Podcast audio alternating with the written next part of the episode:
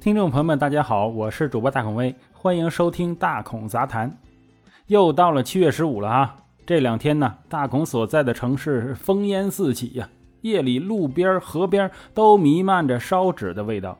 第二天都是一堆堆的灰烬，风一吹呀，哎，那着实是壮观呐。七月半也有很多名字，我们今天就来聊一聊。首先是中元节，哎，这是道教的名字。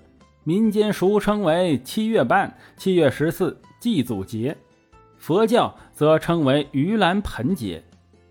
节日习俗主要就是祭祖啊、放河灯啊、祭亡魂、烧纸、哎、祭土地等等。七月半原本是上古时期民间的祭祖节，而被称为中元节，则是源于东汉后道教的说法。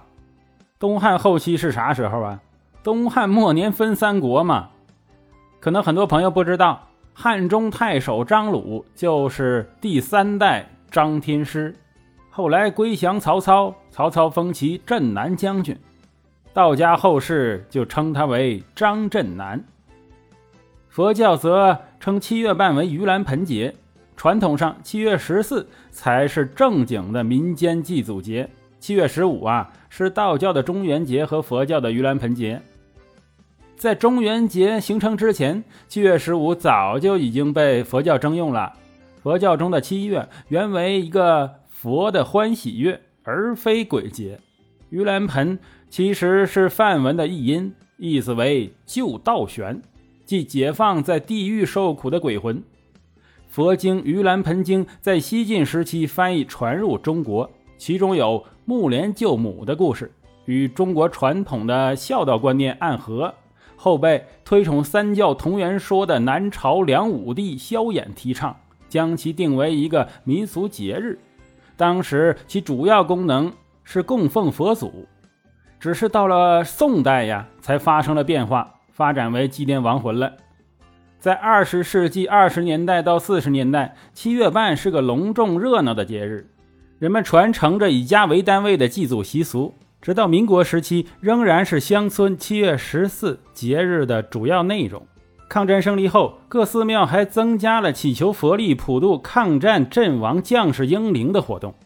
新中国成立后啊，七月半依然热闹，但后来被认为是啊这个宣扬封建迷信呢，逐渐就边缘化了。传统七月半祭祖都是商办官助，哎，可是到了二十世纪五十年代末呀，大部分商都归了国有了。无商办了，又无关注，自然就销声匿迹了。六十年代中期，北海公园还办了最后一次的七月半祭祖，琼海中到处都是茄子做的河灯，非常壮观。啊，在文革时期呀，除了清明节，所有的传统节日都被取缔了，呃，七月半祭祖也没能幸免。随着这个改革开放的脚步，传统节日逐步回归，但七月半祭祖却被冷落了下来。只有个别地区的农村呢。还比较重视。其实七月半成为一个节日，并不是偶然。古人对七这个数字有独特的诠释，在《易经》中，七是一个变化的数字，是复生之数。七月十四变成一个节日，啊，差不多是因为它几乎是一年的中间时间呢。有同学就说了，不对，按日子算，那七月初一才是中间的日子呀。但是你可能没注意到啊，初一没有月亮啊。呃，晚上就太黑了。月亮对古人来说非常重要。七月十四几乎是下半年第一个满月，这才适合过节嘛。退一步讲，晚上出门也不那么黑呀。古埃及人早在六千多年前就曾有七日神历说，认为生命过程有七天重复的周期性。现代医学充分证实了这一规律。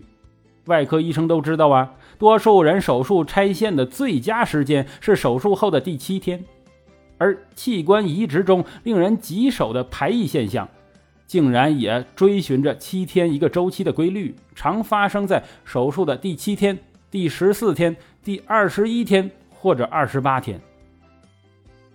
一种疾病首次急性发作，要判断它是否会转为亚急性或慢性，也是常为七天为界。超过七天，预示着急性期已过，疾病很可能转为亚急性或者慢性。感冒与人类共存了上亿年，而机体与感冒斗争的规律也恰巧是七天。医学家就告诫人们，得了感冒，治疗要七天，不治疗七天也会自愈。若七天不愈啊，那就不再是感冒了，那可能合并了什么气管炎呐、肺炎呐、鼻咽炎等疾病，或者压根儿它就不是感冒。咳嗽是最常见的症状了，而绝大多数咳嗽啊会在七天内自愈。要是咳嗽超过七天，就应该去查查咳嗽的病因了。困扰当代人的心脏病。哎，它的发病高峰居然也有七日节律的特点。我国的医学专家调查，在我国城市居民中，心脑血管疾病发病每周的星期一是一周中发病最高的一天，与世界各地的七日一高峰节律相同。